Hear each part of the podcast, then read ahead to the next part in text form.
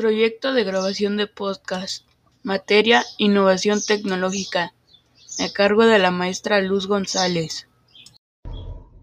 Hola, mi nombre es Sergio Chávez, de primero de secundaria del Colegio Metropolitano.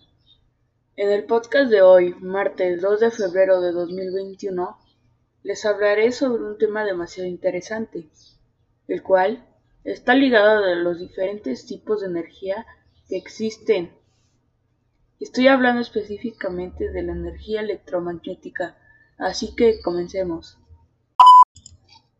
La energía electromagnética es la cantidad de energía almacenada en una región del espacio que podemos atribuir a la presencia de un campo electromagnético y se expresará en función de las intensidades del campo magnético y campo eléctrico.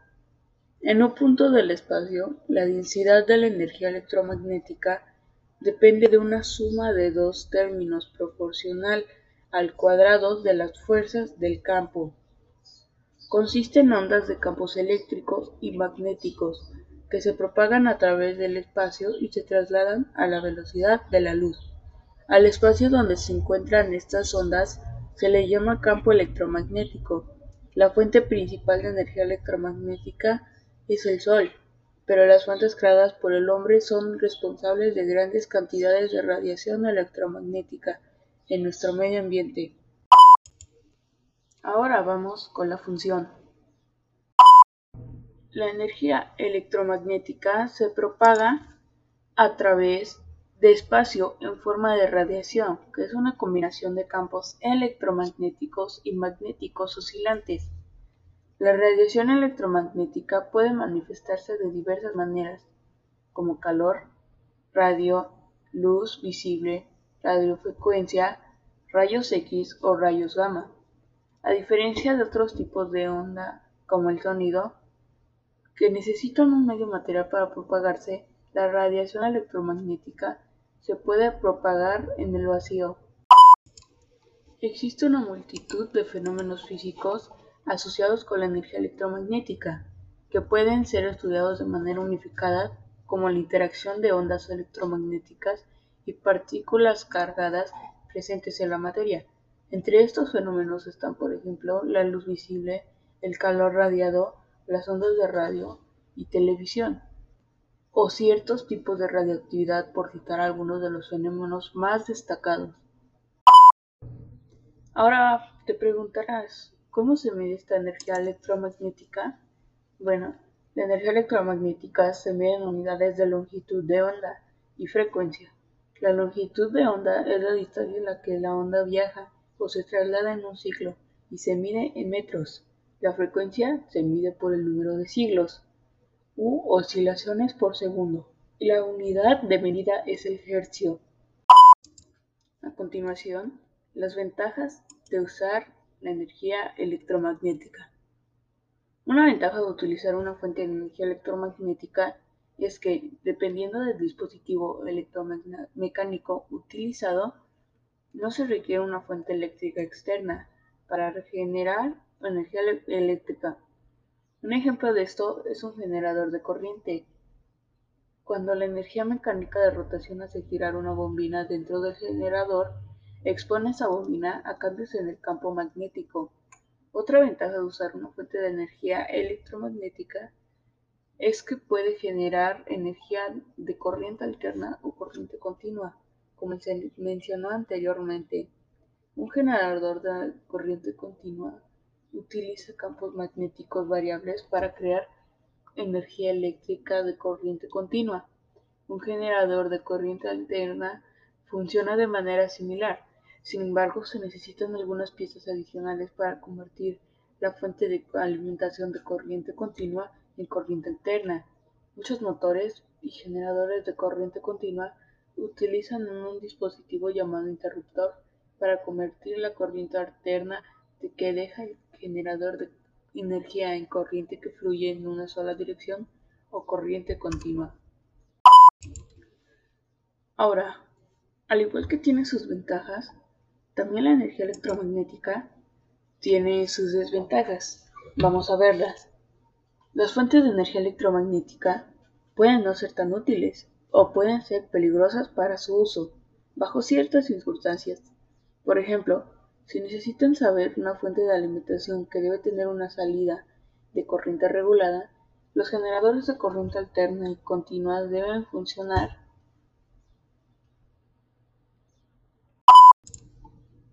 a una velocidad variable.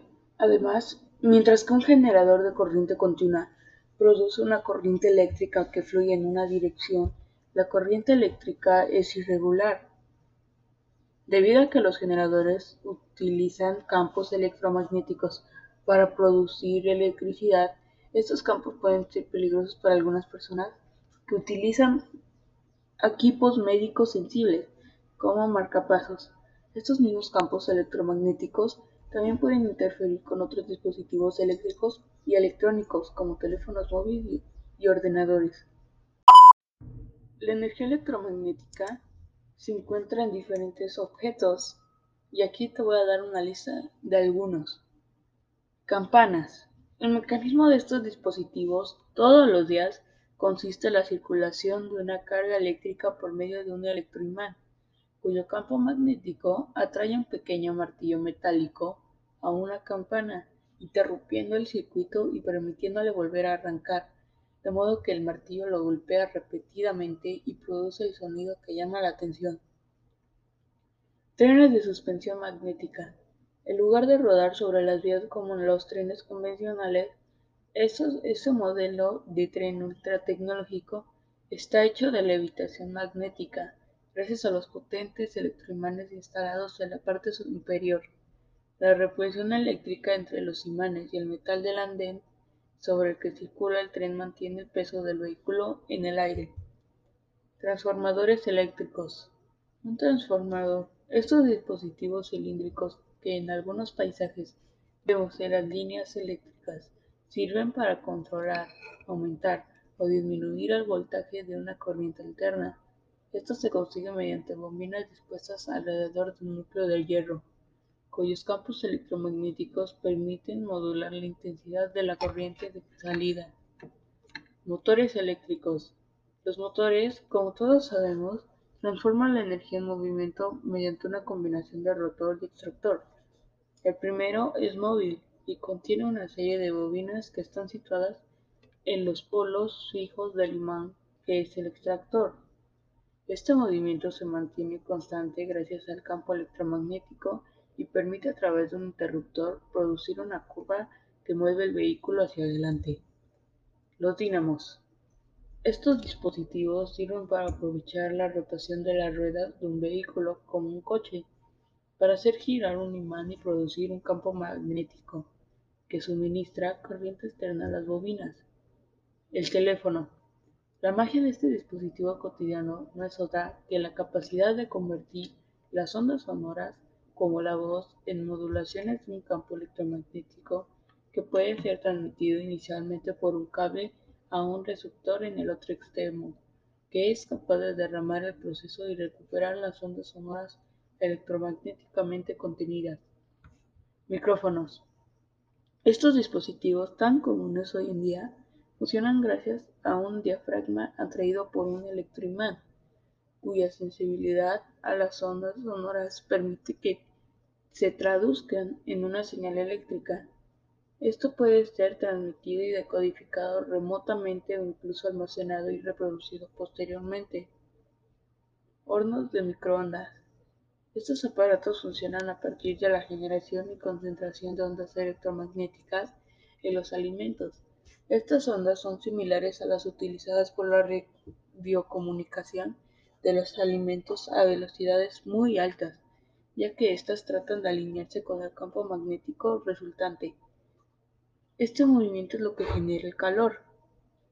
Imagen por resonancia magnética o IRM esta aplicación médica del electromagnetismo ha sido un gran avance en salud sin precedentes, ya que nos permite examinar de manera no invasiva dentro del cuerpo de los seres vivos la manipulación electromagnética de los átomos de hidrógeno contenidos en él para generar un campo interpretable como computadoras especializadas. Espectrómetros de masa. Es un dispositivo que permite analizar con gran precisión la composición de ciertos compuestos químicos mediante la separación magnética de los átomos que lo componen, mediante su ionización y lectura por un ordenador especializado. Oscilopos.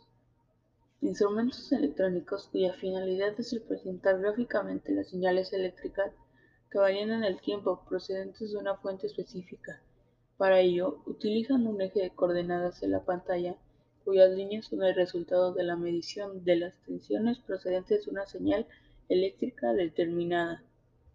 Se utilizan en medicina para medir las funciones del corazón, el cerebro u otros órganos. Tarjetas magnéticas. Esta tecnología permite la existencia de tarjetas de crédito o débito que tienen una cinta magnética algo polarizada para encriptar la información de la orientación de sus partículas ferromagnéticas. Al introducir información en ellos, los dispositivos designados polarizarán estas partículas de una manera específica para que el orden pueda ser leído para recuperar la información. Almacenamiento digital en cintas magnéticas. Clave en el mundo de las computadoras y los ordenadores, almacena grandes cantidades de información en discos magnéticos, cuyas partículas están polarizadas de una manera específica y son descifrables por un sistema computarizado. Estos discos pueden ser extraíbles como los disquetes o pendrives existentes, o pueden ser permanentes y más complejos como los discos duros. Tambores magnéticos este modelo de almacenamiento de datos, popular en las décadas de 1950 y 1960 también, fue una de las primeras formas de almacenamiento de datos magnéticos. Se trata de un cilindro metálico hueco de gira a altas velocidades, rodeado de un material magnético que viene siendo el óxido de hierro, sobre el que se imprime la información mediante un sistema de polarización codificado. A diferencia de los discos, no tenía cabeza de lectura y esto permitía una cierta agilidad de la recuperación de la información. Y por último, las luces de bicicleta. Las luces, incorporadas en la parte delantera de las bicicletas que se encienden cuando se mueven, funcionan gracias a la rotación de la rueda a la que está acoplado un imán, cuya rotación produce un campo magnético y por tanto una modesta fuente de electricidad alterna. Esta carga eléctrica se produce a la bombilla y se traduce en luz. Obviamente, este tipo de energía también tiene sus riesgos y consecuencias en nuestro cuerpo. Aquí te voy a dar una lista de los riesgos que puedes eh, Sufrir al exponerte a la energía electromagnética. Alteración del pasaje de calcio por la membrana celular. Cambios en la permeabilidad de la membrana hematoencefálica, que es la membrana que se encarga de rodear el cerebro. Pérdida de la capacidad citotóxica, que viene siendo el destruir las células invasoras en nuestro cuerpo. Eh, de los linsolitos. Cambios en la actividad enzimática intracelular, lo que puede afectar la correcta reparación del daño en el ADN. Cambios en las ondas del electroencefalograma. Ahora te contaré la historia de cómo fue descubierto y por quiénes. Eh, la energía electromagnética ha sido descubierta y ha sido practicada por varios este, científicos muy reconocidos como les Albert Einstein y entre otros más como lo es este Newton o Benjamin Franklin, Alessandro Volta, entre otros. Pero bueno, aquí está la información. La historia del magnetismo, considerada como el conocimiento y el uso registrado de las fuerzas electromagnéticas, date de hace más de 2000 años. En la antigüedad, ya estaban familiarizados con los efectos de la electricidad atmosférica, en particular del rayo, ya que las tormentas son comunes en las latitudes más meridionales, ya que también se conocía el fuego de San Telmo. Sin embargo, se comprendía poco la electricidad y no eran capaces de producir estos fenómenos. Durante los siglos XVIII y XIX, William Gilbert, Otto von Guericke, Stephen Gray, Benjamin Franklin, Alessandro Volta, entre otros, investigaron estos dos fenómenos de manera separada y llegaron a conclusiones coherentes con sus experimentos. A principios del siglo XIX, Hans Christian Ørsted encontró evidencia empírica de que los fenómenos magnéticos y eléctricos estaban relacionados. De ahí es que los trabajos de físicos como André Ampère, William Sturgeon, Joseph Henry, Georges Simon Michael Faraday en ese siglo fueron unificados por James Clerk Maxwell en 1861 con un conjunto de ecuaciones que describían ambos fenómenos como uno solo, como un fenómeno electromagnético. Las obras llamadas ecuaciones de Maxwell demuestran que los campos eléctricos y los campos magnéticos eran manifestaciones de un solo campo electromagnético. Además, describió la naturaleza ondulatoria de la luz, mostrándola como una onda electromagnética. Con una sola teoría consiste que describa estos dos fenómenos antes separados, los físicos pudieron realizar varios experimentos prodigiosos en métodos muy útiles como la bombilla eléctrica por Thomas Alva Edison o el generador de corriente alterna por el ya reconocido Nikola Tesla. El éxito predictivo de la teoría de Maxwell y la búsqueda de la interpretación coherente de sus implicaciones fue lo que llevó a Albert Einstein a formular su teoría de la relatividad, que se apoyaba en algunos resultados previos de Hendrik Anton Lorentz y Henri Poincaré. En la primera mitad del siglo XX, con el advenimiento de la mecánica cuántica, el electromagnetismo tuvo que mejorar su formulación para que fuera coherente con la nueva teoría. Esto se logró en la década de 1940, cuando se completó una teoría cuántica electromagnética, o mejor conocida como electrodinámica cuántica. Ahora te voy a hablar sobre los diferentes tipos de energía electromagnética que existen. En muchas ocasiones también se les llama energía radiante porque incluye la energía de las ondas electromagnéticas. Las ondas electromagnéticas incluyen una serie de divisiones por su frecuencia y largo de onda. De acuerdo con el espectro electromagnético, podemos encontrar los siguientes tipos de radiación. El primero son las ondas de radio y microondas. El segundo, la energía lumínica que proviene del espectro de luz visible. el tercero son los rayos ultravioleta. Cuarto, son los rayos infrarrojos. Después, los rayos X. Y por último, los rayos gamma. Como pudiste darte cuenta, algunos de estos ya los había dado a, conocer anteriormente, pero aún así son importantes aquí, ya que como puedes ver hay más. Ahora, esta es una pregunta que varias personas se hacen, o al menos varios científicos. ¿Qué pasaría si no existiera la energía electromagnética? Bueno, con esto, si no existiera la energía electromagnética, al verse alterado el sistema magnético terrestre desde el núcleo de la Tierra, se van alterando progresivamente los metales del todo el planeta y por lo tanto la infraestructura, infraestructura perdón, tecnológica. Prácticamente nos está diciendo que si la energía electromagnética eh, los avances tecnológicos pararían, la tecnología que tenemos hoy en día disminuiría prácticamente estaremos retrocediendo en el tiempo, lo cual obviamente no es para nada bueno. En conclusión, podría decir que la energía electromagnética es aquella que se manifiesta mediante los campos magnéticos y que al juntarse produce energía, la cual se usa para diferentes cosas, como distintas funciones en los teléfonos, microondas, obviamente imanes, brújulas, etc.